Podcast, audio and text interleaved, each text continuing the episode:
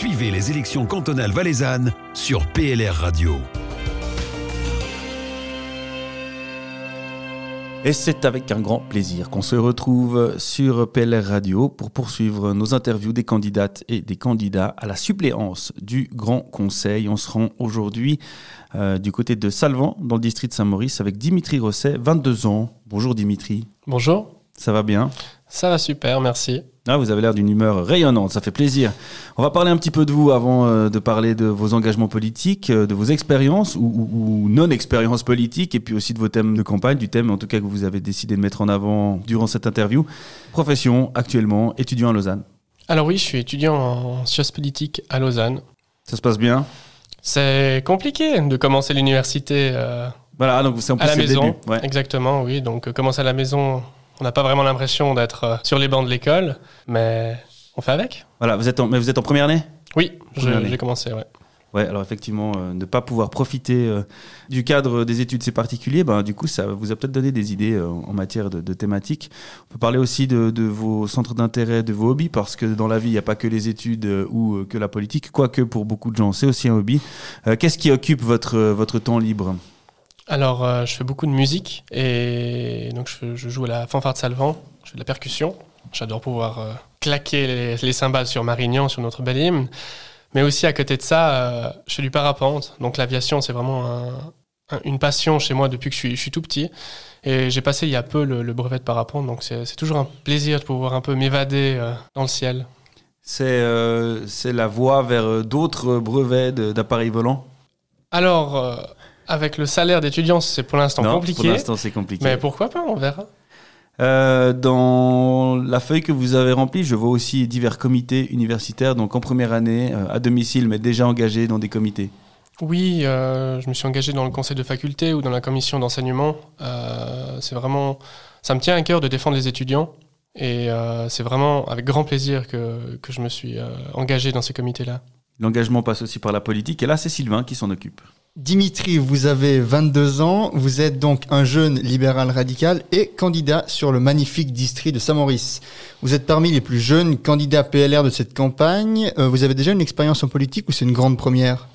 Alors j'ai mis à part euh, la campagne au fédéral sur la liste GLR euh, entre Mont et Région en 2019, c'est ma première expérience. Donc déjà candidat sur, une liste JLR pour les élections fédérales. Maintenant, candidat pour un siège à la suppléance. Pourquoi est-ce que c'est si important que les jeunes s'engagent en politique? Alors vous savez, on n'entend jamais assez cette phrase que les jeunes ne s'impliquent jamais en politique ou euh, que de toute façon euh, l'avenir est foutu parce qu'ils s'en foutent. Et, ça, j'ai vraiment envie de dire, c'est faux. Et j'aimerais pouvoir représenter cette génération qui, au contraire, euh, qu'elle, que ce soit en passant par la rue ou que ce soit en passant par, disons, une voie plus démocratique, donne son avis et surtout ose lever la voix et donner son avis. Oui, c'est important. Vous l'avez dit en introduction, vous faites des études en sciences politiques à l'université de Lausanne.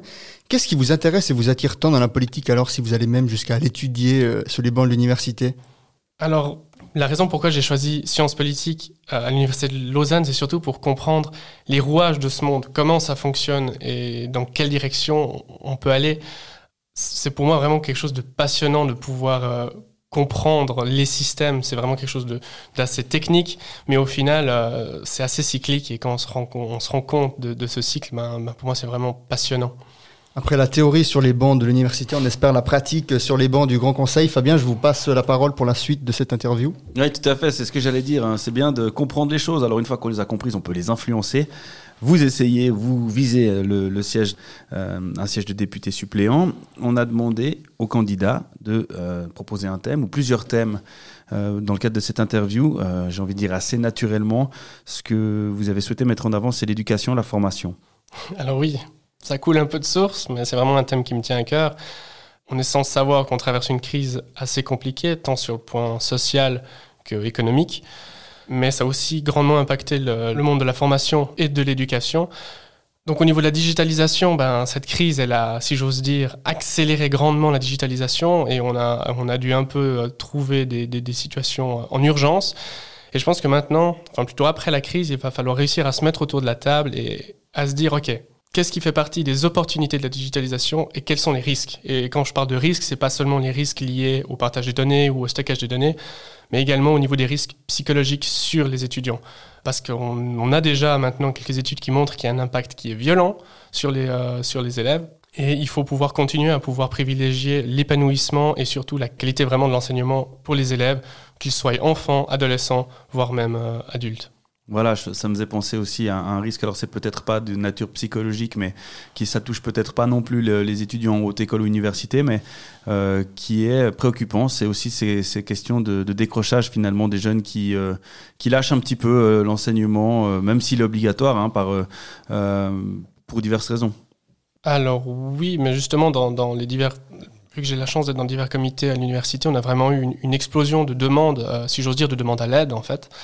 Euh, parce qu'on n'arrive plus à suivre. J'ose le dire aussi, moi j'ai des difficultés hein, à, suivre quand on est devant un ordinateur pendant 6 heures de temps, au bout d'un moment, ben, c'est plus fort que nous, on lâche et on commence à, regarder autre chose parce qu'un ordinateur ça donne plein d'informations. Enfin, un écran en général donne plein d'informations et c'est quand même difficile à toujours regarder la même chose euh, tout le temps. Et euh, donc, si déjà c'est difficile pour un, un, jeune de 22 ans, euh, j'ose même pas imaginer pour un enfant de 8 ans qui, qui a rien à faire, selon moi, devant un ordi. Un autre euh, thème qui euh, vous tient aussi à cœur, on est euh, toujours dans le domaine de la formation, mais là c'est l'apprentissage et ce qu'on appelle la formation duale. Alors oui, euh, selon moi c'est aussi un, un, une formation qui a énormément été touchée par la crise, mais là plus sur le point économique, où déjà auparavant, euh, cette formation qu'est l'apprentissage, on, peut, on peut se targuer d'avoir une chance énorme d'avoir une formation qui propose tant de métiers. Euh, déjà, avant la crise, avait quelques difficultés avec certains métiers. Et cette crise n'a fait que de rajouter, si j'ose dire, des difficultés sur des difficultés. Et je pense que maintenant, ça va être euh, à nous euh, de devoir défendre cette formation, et je dirais même plus de devoir protéger cette formation pour pouvoir faire tout ça, mettre en application ces idées et, et peut-être continuer ce travail de, de sensibilisation et de, de, réforme certaines futures qui s'annoncent au niveau de la formation, il euh, faut être élu. C'est une première étape, hein, c'est pas et pas des moindres. Euh, des moindres non. Vous êtes en pleine campagne, alors c'est votre première, donc euh, effectivement on manque un peu de. Enfin, non, il y, a eu, il y a eu déjà une campagne pour les fédérales, mais voilà, c'était euh, c'est votre première campagne pour ce siège euh, au, à la députation, euh, à la suppléance.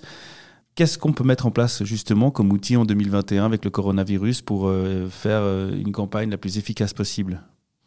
Alors, faire une campagne la plus efficace possible, je pense c'est déjà compliqué en temps de, de, de Covid. Avant, je parlais justement que l'éducation a dû mettre un peu en urgence, accélérer la digitalisation. Et ben, je pense que les partis politiques et la campagne, euh, la campagne politique pour le Grand Conseil cette année, c'est un peu la même chose. On n'a pas eu le choix d'accélérer notre digitalisation, de vraiment mettre le paquet sur ce qui est des comptes Facebook ou des sites internet. Toutefois, notre liste, on a eu ce projet d'aller livrer les pizzas et de, de, faire une collaboration avec les restaurants dans chaque village du district afin de pouvoir euh, soutenir les restaurateurs c'est vraiment compliqué de. C'est vrai que c'est compliqué de trouver des idées, de savoir où aller. Mais j'ai commencé l'université à la maison euh, dans des conditions assez uniques, donc une, une campagne unique pour moi. Euh. Ouais, vous êtes déjà dans le thème finalement, c'est oh. continu quoi. C'est continu, exactement. On arrive à la fin de cette interview, euh, Dimitri Rosset. Euh, on laisse toujours le mot de la fin, bien sûr, à notre invité. Pourquoi, Dimitri Rosset, est-ce qu'il faut soutenir votre liste et puis vous soutenir en particulier? Alors écoutez, je pense que sur le district de Saint-Maurice, on a déjà la chance d'avoir une liste qui est soudée, une liste qui regarde vers l'avant. Et, pour conclure, j'aimerais citer M. Ribordi qui nous a quittés il y a peu. Euh, je dirais que notre liste, elle n'a pas fait avec le Valais un mariage de raison ni d'argent, mais un mariage d'amour. Donc euh, notre liste aime ses communes, aime son district et aime le Valais. C'est pour ça qu'il faut voter les listes numéro 1.